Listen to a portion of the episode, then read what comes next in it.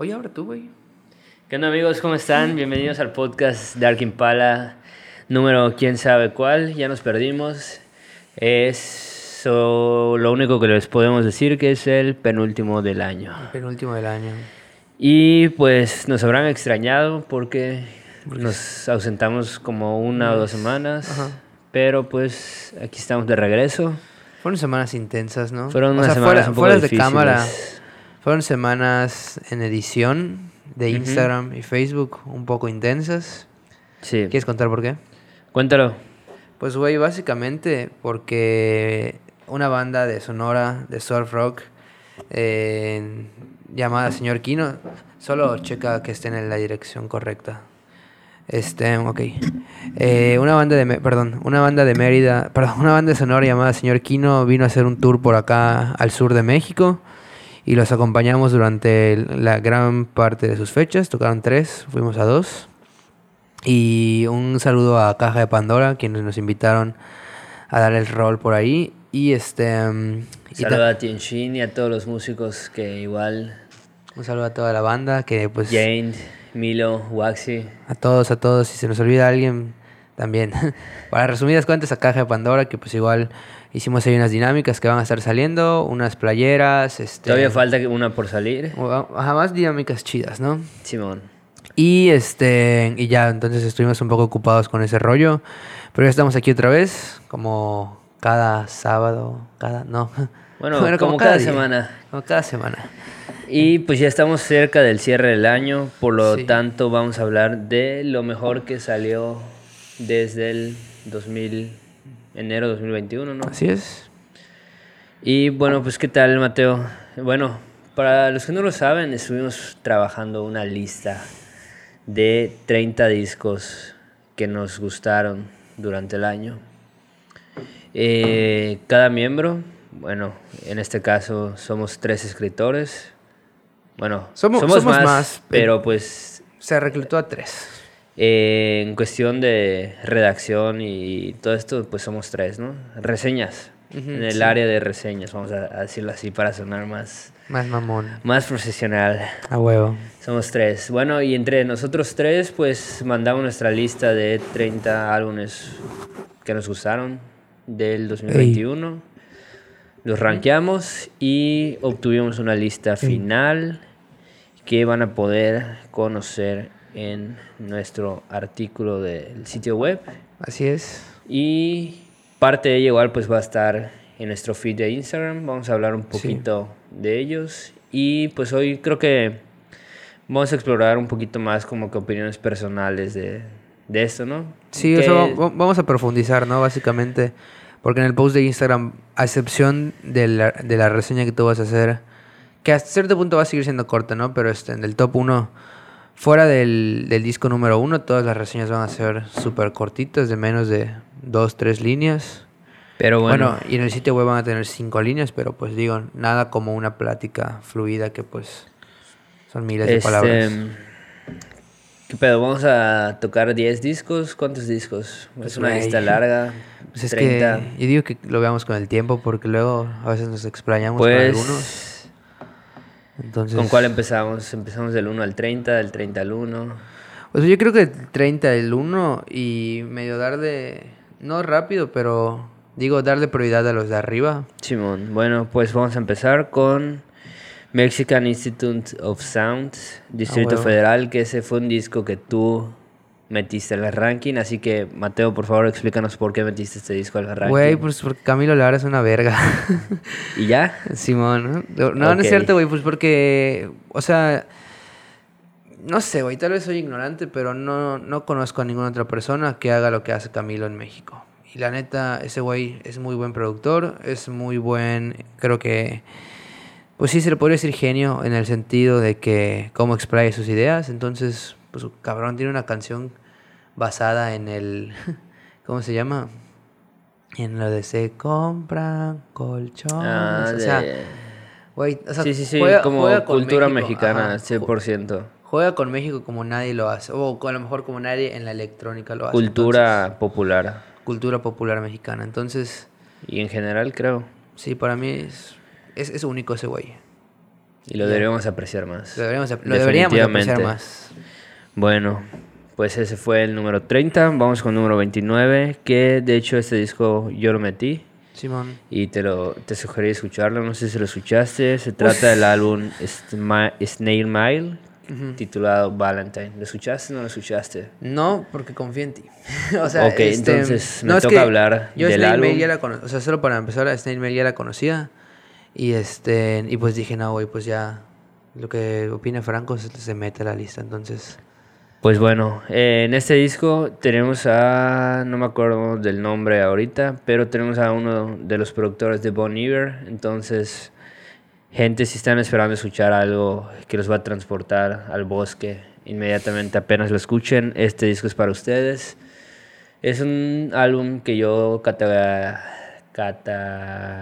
lo catalogaría como pues a lo mejor un drama adolescente. Snake Mile pues es una joven, no sé si 18, 19 años, o sea, su primer álbum lo sacó a los 17.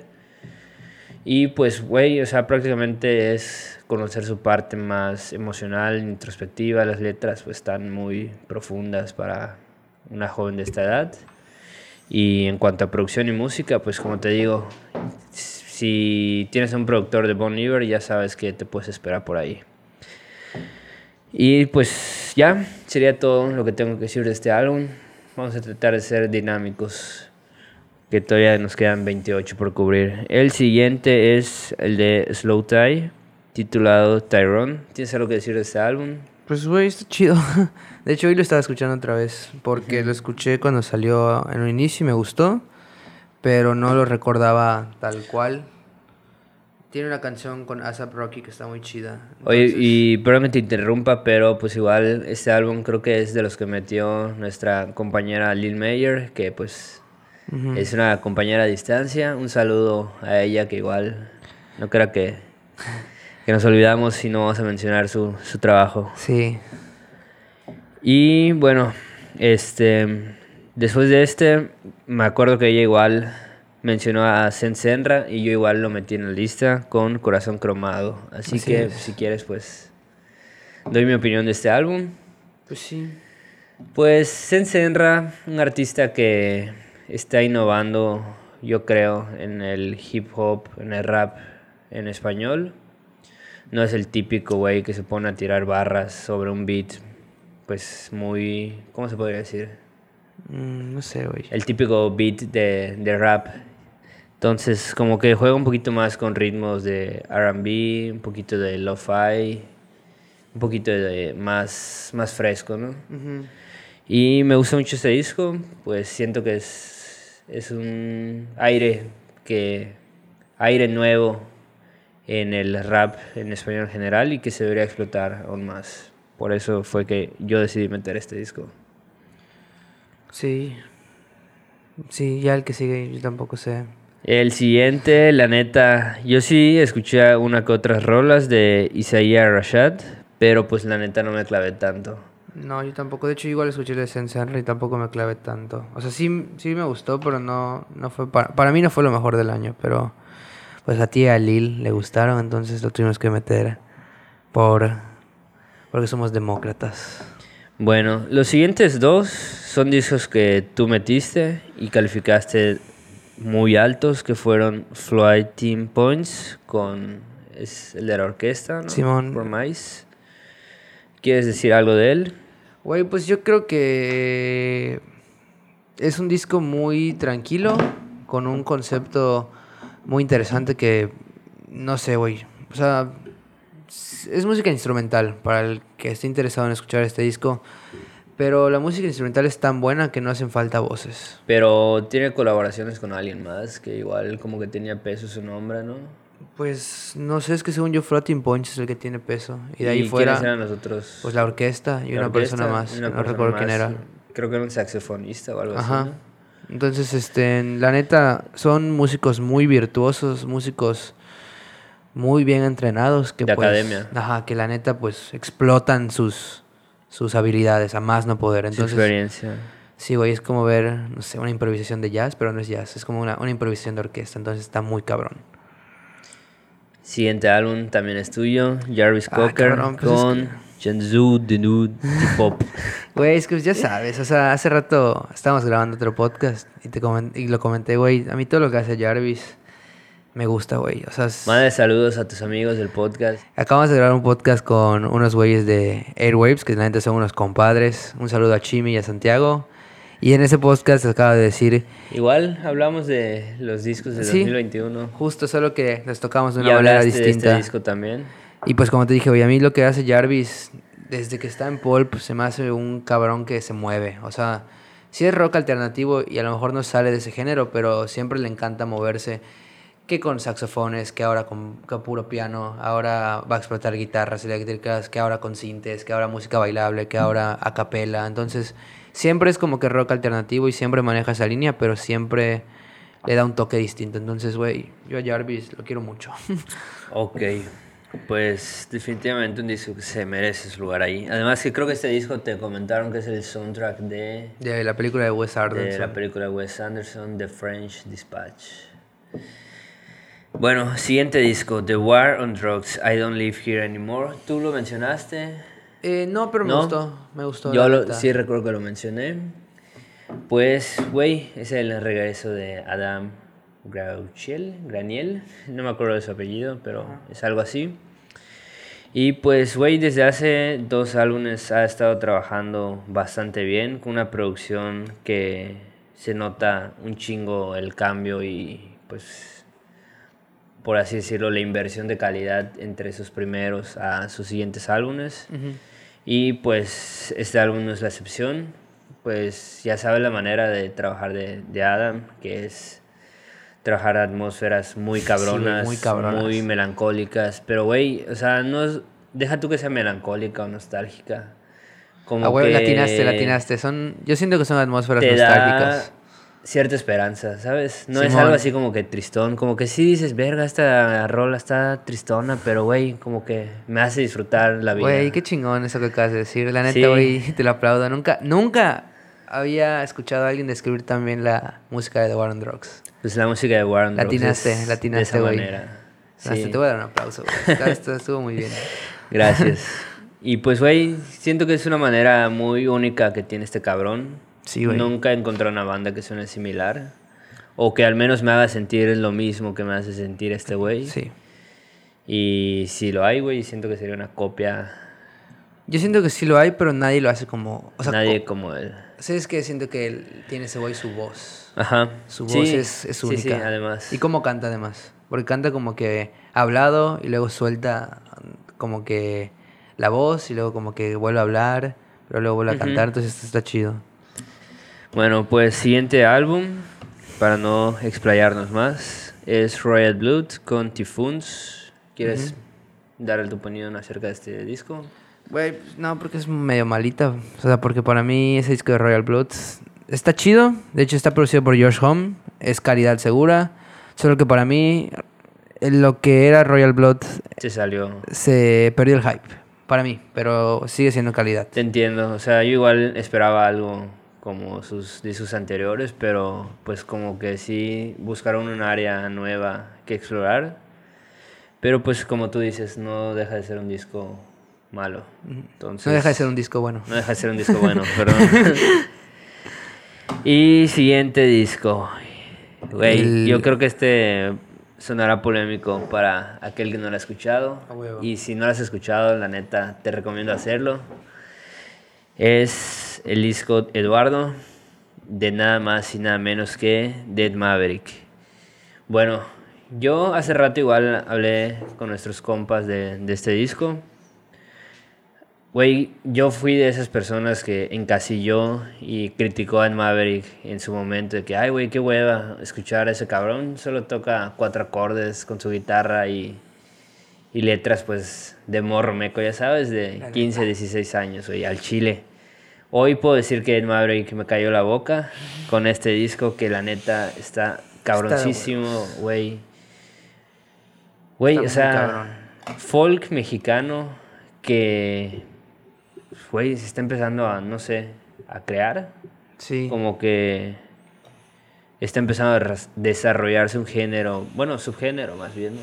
porque pues el género es folk, el mexicano, ya es como que nuestro plus, nuestra cultura que le añadimos a, pues al disco, ¿no? Bueno, al subgénero. Y pues es un disco bastante, güey, yo diría que hay puntos en los que incursionan psicodelia. Sí. Eh, ya sabes que psicodelia abarca muchas cosas y pues, güey, atmósferas igual muy cabronas, ¿no? ¿O tú qué, qué tienes que decir? Que de hecho fue un disco que tú me recomendaste porque, pues como dije hace ratito, a mí me daba hueva escuchar a Maverick. Hoy, pues la neta, le aplaudo su obra, su trabajo y... Pues yo creo que como más que un género, subgénero, yo creo que es como un movimiento, ¿no? Porque, o sea, no, o sea, yo creo que sí Maverick está llevando la batuta de este nuevo movimiento, si lo quieres ver así, o subgénero que abarca a, pues a Brati, que abarca a Daniel Kien, que abarca a Kevin Carl. O sea, que son un mismo círculo de artistas que están haciendo del folk algo... que están haciendo del folk una tendencia y eso está muy cabrón. Y sobre todo revivir un género que pues tiene un chingo de años y... O sea, como que volverlo a traer con, un, con este como que sí psicodelia distinta. No una psicodelia Tame Impala, King Gizzard, sino una psicodelia pues no sé cómo, que tira a lo... Espiritual. Ajá, más o menos. Por ancestral o de este tipo, ¿no? Sí, entonces, este... Al psicodelia, por ejemplo, me recuerda mucho de Spinetta, entonces, este, la neta está muy cabrón que lo están recuperando. Y de pues, Bon Iver, igual. De Bon Iver. De sus últimos discos. Entonces, pues, Porque de hecho, este de, Eduardo tiene sonidos electrónicos por ahí. Es un trabajo para aplaudir, la neta. Y pues ya, güey, la neta, un saludo a Maverick. Y bueno, pues St. Vincent con Daddy's Home, algo que quieras arribar. Este disco fue... Fue mío. Fue tuyo. Güey, pues está chido. o sea, es que faltan un chingo, entonces con St. Vincent no me quiero clavar tanto. Es pop alternativo, que ya nos tiene acostumbrados. Producción de Jack Antoff, chido. Siguiente disco, The Melodic Blue, Baby Kim, güey, sale Kendrick Lamar. Suficientes razones para estar ahí. Bueno, Mac, ahora Baby Kim, ya dijimos The Melodic Blue. Sigue Bad Bad Not Good con Turk Memory. Güey, pues ese disco la está muy cabrón. Hay mucha gente que dice que es lo mejor que ha hecho Bad Bad Not Good. Puede ser que sí. A mí todavía me gustó un poquito más el 4. Pero tengo una anécdota medio rápida que la voy a contar. Lo escuché por primera vez antes de dormir y este, me gustó. Dije, ah, está chido. O sea, lo escuché en la nochecita, me relajó. Dije, güey, buen álbum como siempre. Va dar good calidad segura. Y me lo pedí en vinilo. El vinilo gira de dos formas, a 32, a 33 revoluciones y a 45 revoluciones. Entonces, este, la estándar pues es de 33, ya sabes. Entonces cuando lo reproducí dije, este no es el disco que escuché ayer. Dije, wow. Bueno, este no es el disco que escuché la semana pasada. Dije, ah, pero sigue bueno. Dije, bueno, no hay pedo. Ya no me gustó tanto, pero ya lo tengo aquí. Es el vinilo blanco, se ve muy chido. Vale la pena tener la pieza porque pues es, es, ajá, pues es una pieza bonita, ¿no? Y luego tú me dijiste de que, güey... Lo giraste. Lo giraste mal. 33. Este, este de Bad Band Good gira 45. Y yo me quedé así de, ah, qué idiota soy. Ya. Es que cagado, güey. Bueno, pues para acelerar un poquito más esto, güey. Los siguientes discos son discos de rap. Que, güey, pues la neta para mí se me hicieron... Bueno, el de Nas, sigue el de Nas, King 16, número 2, la continuación del que salió creo que el año pasado. Entonces está muy chido, güey. Es Nas, se merece estar ahí definitivamente. El siguiente es el homónimo de Vines Staples, que, güey, este, este cabrón, puta, creo que ese álbum dura como 28 minutos y, güey, la neta son 28 minutos que te pasas a sí. madre. Y el siguiente es de G. Cole con The Off Season, que creo que era uno de los álbumes más esperados de todo el año y por lo menos a mí, pues sí me gustó bastantito. Sí. Producción de G. Cole, pues bastante decente, no tan buena como sus discos anteriores, pero pues en cuestión lírica me gustó. Ok. Y pues ya nos estamos acercando a... No sé qué número es este, pero pues güey, siento que ahorita vale la pena tocar un poco de The Weather Stations con Ignorance, que fue uno de los discos que más me sorprendió. De hecho, tú me lo recomendaste y... ¿Quieres que hable de él? ¿Quieres hablar tú? Pues deja hablo rápido de él. Es, pues es como pop, ¿no? O sea, es, es pop alternativo. Rock alternativo. Yo lo sentí un poco más rock con fusiones de jazz. Sí. Es más rock que jazz. O sea, no es tanto jazz, pero está chido, la neta. Sí, está, está chido, güey. Es un disco muy bueno, muy bueno. Tiene, es una morra que tiene muy buena voz. Y la, explota, la explota muy bien. Y siguiente álbum. Es que, güey, esta lista no tiene números. Entonces no sé qué número vamos. Pero bueno, se trata de... Del disco de Halsey, If I Can't Have Love, I Want Power. Que es un disco, no sé si hasta cierto punto conceptual, que habla sobre su embarazo pero eh, en resumidas cuentas, para saltarlo igual rapidito y no, no tardan tanto con él, este pinche discazo. Halsey es una cantante pop que tiene muy buena voz como la mayoría de las cantantes pop. Katy Perry, Arena Grande, este, Lord, etc. Pero está producido por nada más y nada menos que Atticus Ross y Trent Reznor de Nine Inch Nails. Entonces es una fusión de dos géneros no opuestos, pero no tan comunes de tener juntos que está muy cabrona. Entonces, yo creo que todos deberían de probar este álbum, honestamente. Ok. Pues el siguiente, Black Country New Road, For the First Time, que de hecho es su álbum debut. Ellos, creo que, no estoy seguro de dónde son, pero es una banda de chavitos que sacaron un disco de rock que neta sorprendió a todo el mundo. Una calidad musical pues excepcional. Si no lo has escuchado, como seguramente un chingo no los, hacen, no los han escuchado porque no han tenido tanta difusión, pues escúchalo, güey, la neta, es un disco que te va a mamar mucho si, te gusta el rock. Eh, ¿Quién sigue? Sigue, sigue Arlor Parks, que es el número 11, ya, ya los conté. Estamos con Collapsed in Sunbeams. ¿Quieres opinar algo de este disco, Matt? Pues es RB, eh, bedroom igual. Sí, Tiene toquecitos de bedroom, muy suaves, muy... Es un disco chill, ¿sabes? Es un disco elegante. Es como al sentar... Si pones este disco y te tomas un vino, hoy te vas a sentir, no sé, una persona muy elegante. Ok. Sí, está, está, disfrutable, está, fresco. Está chido. La neta. Me gusta mucho, como para pasar el rato. Y pues bueno, señores, Habrán notado que estamos apurados, pero pues ya queríamos llegar al top 10. Este, ahora sí vamos a profundizar un poquito más en los álbums. Vamos a empezar con el de Genesis Owosu, que se llama Smiling with Not Teeth. Probablemente muchos no hayan escuchado jamás este nombre. Yo jamás había escuchado de él. Solo lo encontré por casualidad eh, navegando por Facebook. Y pues me llama mucho la atención, en especial, la portada, que es la cara de este vato vendada, con dientes de oro y sonriendo, güey. Entonces como que dije, mmm, güey, no sé, como que pensaba escuchar algo psicodélico. Güey. Y pum, oh sorpresa, oh, sorpresa. empiezo a escuchar hip hop industrial. Mi género favorito. Y dije, esta madre es como Dead Grips, me va a gustar.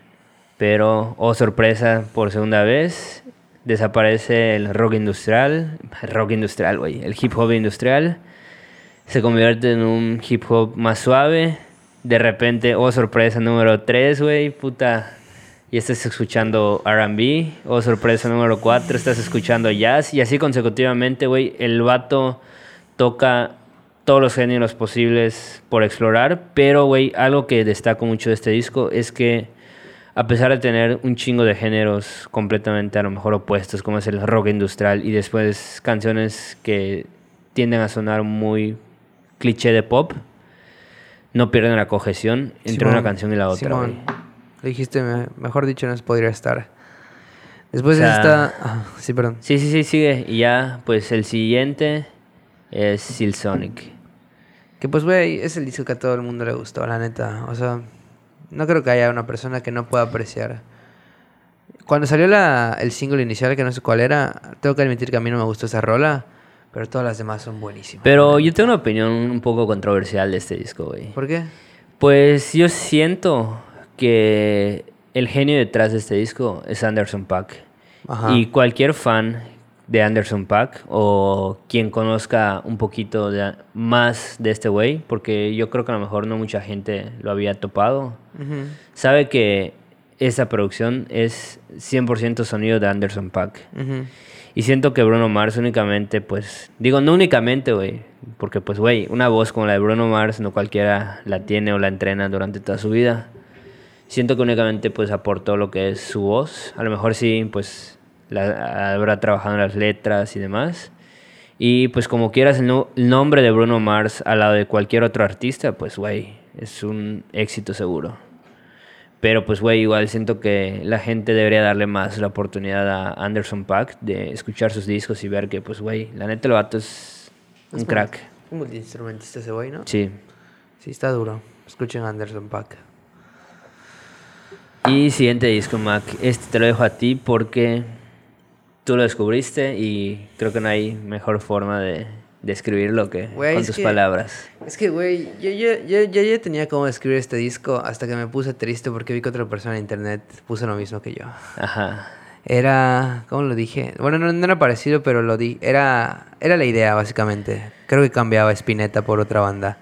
Pero había dicho que Daniel Kien es el músico, bueno, es el artista más sentimental desde José José y el rockero más eh, elegante y psicodélico desde Spinetta. Y, güey, vi que un vato lo comentó. definitivamente. vi, que un vi, que, vi que un vato lo comentó, o sea, puso de que este, este disco, este, no sé qué de Spinetta, y no, no sé qué de, José José, y no sé qué de qué otra banda, que no era Spinetta, pero era casi casi lo mismo. Y yo dije, ah, no mames. o sea, porque dije, esta frase esta es, es mía. definición. Ajá, y luego vi que alguien más la tenía y fue como que, ah, bueno, a lo mejor no es tan mía, pero bueno. Entonces, este, ajá, Daniel Kien, güey, rifadote ese vato. Definitivamente. Y él es del movimiento este que se está orquestando. Simón. ¿no? Que mencionamos hace ratito. Simón. Con el Maverick. Y, güey, yo la neta me gustaría hablar un poquito más de ellos. Porque muchas veces la gente como que dice, ay, qué hueva, es un morrito. Güey, pero es un morrito bien verga, cabrón. O sea, hace música bien cabrona. No, y tienen un, un conocimiento y unas influencias muy cabronas. De hecho, igual hasta donde sé, es que una vez me clavé a ver las, los primeros posts de Daniel Kien y pues un post del vato como que, pues hablando de la música que le gusta, como si fueran tus posts. Y tiene varios posts igual en memoria de Daniel Johnson, en memoria de Spinetta, en memoria de Juan Gabriel. O sea, es un vato que la neta sabe de música y sabe chido, o sea, en Pink Floyd.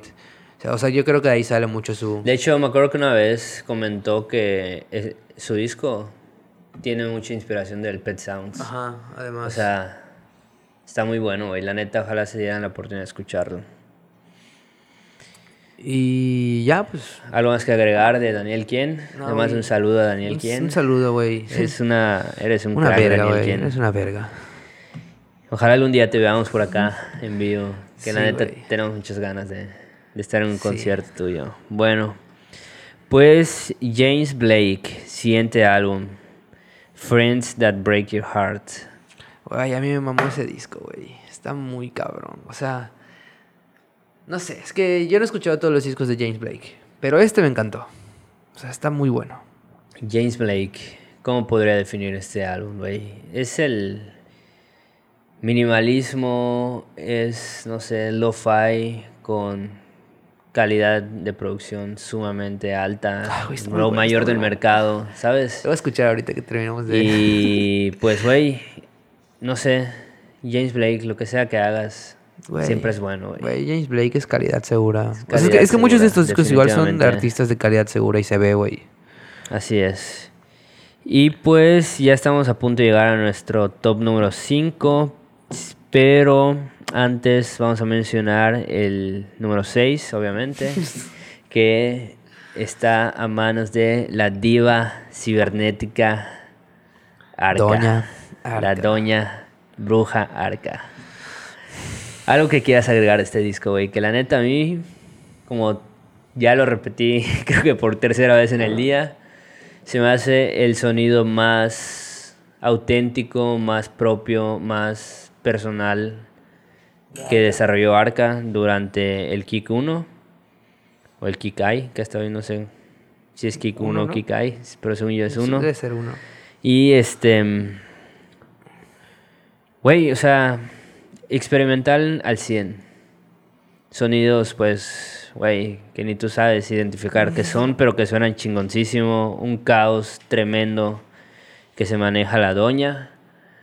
Y pues, güey, siempre te he dicho, ¿no? Líricamente, sus letras y lo que digas son una mamada, pero están cagadas las letras, güey. Están chidas. Y pues los instrumentales, güey, otro nivel. O sea, Arca definitivamente no es de este mundo. No. Está avanzada. Viene el futuro. Está, esta Arca viene el futuro. Así se define este disco. Arca viene en el futuro. Y pues bueno, ahora sí llegamos al top número 5 con Little Sims. Sometimes I meet the introvert. Te toca, Matt, porque acabo de hablar de Arca. ¿Quieres que hable de Es él? que me gustaría que tú hables de Little Sims porque tú me lo recomendaste. Bueno, sí es cierto, tienes razón. Bueno, este disco de Little Sims eh, en especial para mí fue como una experiencia sonora y a la vez cinematográfica. Y se escucha cagado decir cinematográfica porque pues güey es un disco. Pero es un disco que tú escuchas y abre de una manera como que muy épica, ¿sabes? Sí. Como que dices, verga. Si tú lo escuchas con los ojos cerrados, dices, güey, estoy empezando una aventura, ¿no? y el disco se va desarrollando, pues, como que de una manera muy sutil, muy mm, propia, no sé, güey. Es un disco de hip hop, pero pues, güey, de repente, no sé, estás escuchando un beat así como que muy, con mucho flow, con mucho groove. Y a la siguiente canción estás escuchando una orquesta, pero, güey, de esas orquestas que suenan, pues, no sé, güey, a momentos de película en el que va a pasar algo muy chingón. Sí. Y de repente, güey, como que otra vez un flow aquí más de raíces, no, no sé, africanas, más aquí como que movidito, ya sabes, Sí, de sí, esos que sí. te hacen mover la cabeza delante y atrás. Y otra vez, ¿no? Como que narraciones, de hecho los skits son como que narraciones que te hacen entender la historia. Bueno, el disco. Y el disco prácticamente es que que Little Sims se considera una persona introvertida. Bueno, es una persona introvertida y que la gente espera que no sea así. O sea, tú cuando eres músico, pues se supone que es así como que interactuar un chingo con el público, con quien sea, ya sabes. Sí. Como que eres una persona muy expresiva. Y ella, pues, en este disco expresa lo contrario, que a veces suele ser introvertida y esa es su verdadero yo. Güey, Entonces, pues está chido. Sí, está muy chido. Luego está el del naco y estúpido de Kanye West, que se tardó como... ¿Cuánto fue? ¿Cuatro, tres meses? Güey, no, meses si contamos desde Yandy se tardó casi dos años. En sacar Donda. Que pues ya... Tenemos un capítulo especial de Donda, ¿no? ¿Verdad? Sí, sí Creo que tenemos. sí. Tenemos un capítulo que se llama Donda y Olivia Rodrigo. Sí, los vamos a redirigir a- al link de este capítulo para no, No atrasarnos no tanto caer tanto en crítica, que ya le hemos hecho bastante a este disco. Sí, güey. la neta. Y Pero- lo volvimos a criticar en el podcast con Airwaves. Entonces, este... Pero a pesar de toda la crítica, Es un disco muy bueno, güey. es una experiencia. Es- es- Bueno, más que un disco muy bueno, tiene canciones muy buenas. tiene su magia. Tiene su magia. Y de ahí, en tercer lugar, está un disco que nuestra compañera Lil Mayer, Mayer eh, dominó como El número mejor- uno ajá, el para mejor del año para ella, Que, que es, es Roadrunner de Brockhampton. Que igual, como comentamos en el podcast con Airwaves, este es el regreso, por así decirlo, de Brockhampton a su sonido más puro. Mm, no sé si el sonido más puro, pero pues al fin se sienten ellos. Ujú. Porque en este todavía siento que es un Brockhampton distinto al del Saturation. Pero lo que tenían los dos discos anteriores de Brockhampton, sentía yo que tenían miedo de hacer las cosas. Sentí que tenían miedo de, de no sé, güey, de rapear, como que todo era... Hasta cierto punto sentí que todo era Kevin Abstract, jalando a los otros güeyes, como obligándolos. Ujú. Y en este disco pues se siente ya como que la banda otra vez, como que la hermandad. Entonces, güey, es un disco muy, muy bueno que siento que está pasando desapercibido por el hecho de salir al inicio y como que los están opacando en este punto. Y yo creo que debería ser más reconocido de lo que fue en varias de las listas. Ok. Y pues ya nuestro top número 2, clásico de clásicos, el inicio de una nueva era, que es el madrileño de Zetangana. Y te concedo el honor de hablar de este disco porque creo que fue el número uno para ti. Pues es que ya hablamos. ¿Y tu disco favorito? Si llevamos 15 episodios, creo que ahora mencionamos en 9 o más de la mitad. Puede por algo será, Por algo será, porque es un disco que yo creo que va a cambiar el. el cambió, la, cambió las reglas del juego, el madrileño de Zetangana. Eh, y como comenté igual en el podcast con Airwaves, siento, yo lo abrazo tanto porque sé que ningún artista anglosajón puede hacer algo así y si lo pudiera hacer no lo puede replicar. ¿Por qué? Porque la influencia que tiene Zetangana viene desde que sus raíces. desde sus raíces, desde cómo él dice que escuchaba eh, flamenco con su papá, desde cómo dice que escuchaba a grandes cantadores españoles con su madre o en las calles, en, la, en primaria y cómo ahora últimamente empezó a escuchar corridos tumbados, cómo se está clavando un poco, eh, pues no sé, en el bolero, en, sus viajes por Latinoamérica. Es una cultura latinoamericana en general.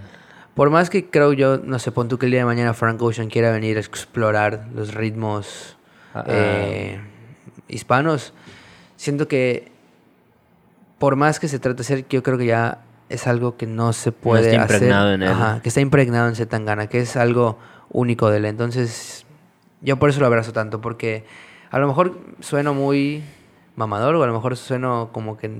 O lo, atribuyo mucho a Zetangana y a lo mejor estoy mal. Pero hasta ahora, en este punto de mi vida, 23 de diciembre del 2021, yo digo que nadie puede hacer lo que hizo Zetangana con el madrileño. A lo mejor cambia, a lo mejor no, pero pues... Pues es un álbum muy bueno, la verdad. Yo siento que es, es muy bueno. Pero ahora quiero concederte a ti el derecho a hablar del top 1, porque yo lo puse creo que en top 2, ¿no? O en top 3. Lil creo que lo puso en top 5, top 6, pero tú lo pusiste en top 1, ¿no?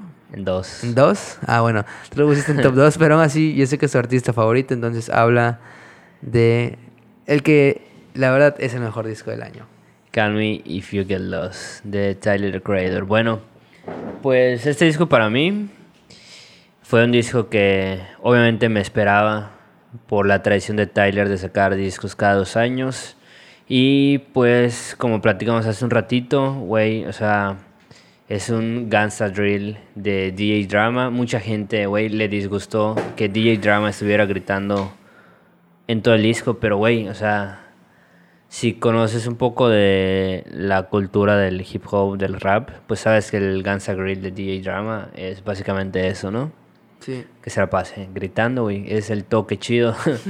y pues, güey, tenemos el regreso de Tyler al rap, al rap pesado. Ahora sí se dejó de, pues, de usar su voz como un instrumento más, tal vez como lo hizo en Igor o como trató de hacerlo. Recuerdo que leí algo así. Y pues ahorita sí, ya tenemos un Tyler 100% rap. Beats, pues, güey, muy chidos, ¿no?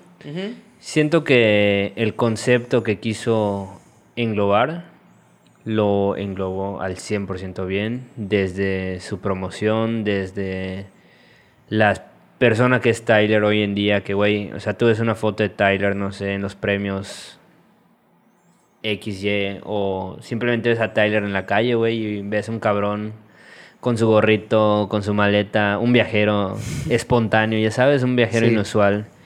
Y pues todo el arte que, que rodeó, ¿no? Videos, canciones, portadas, güey, un concepto de verdad muy bien manejado, güey.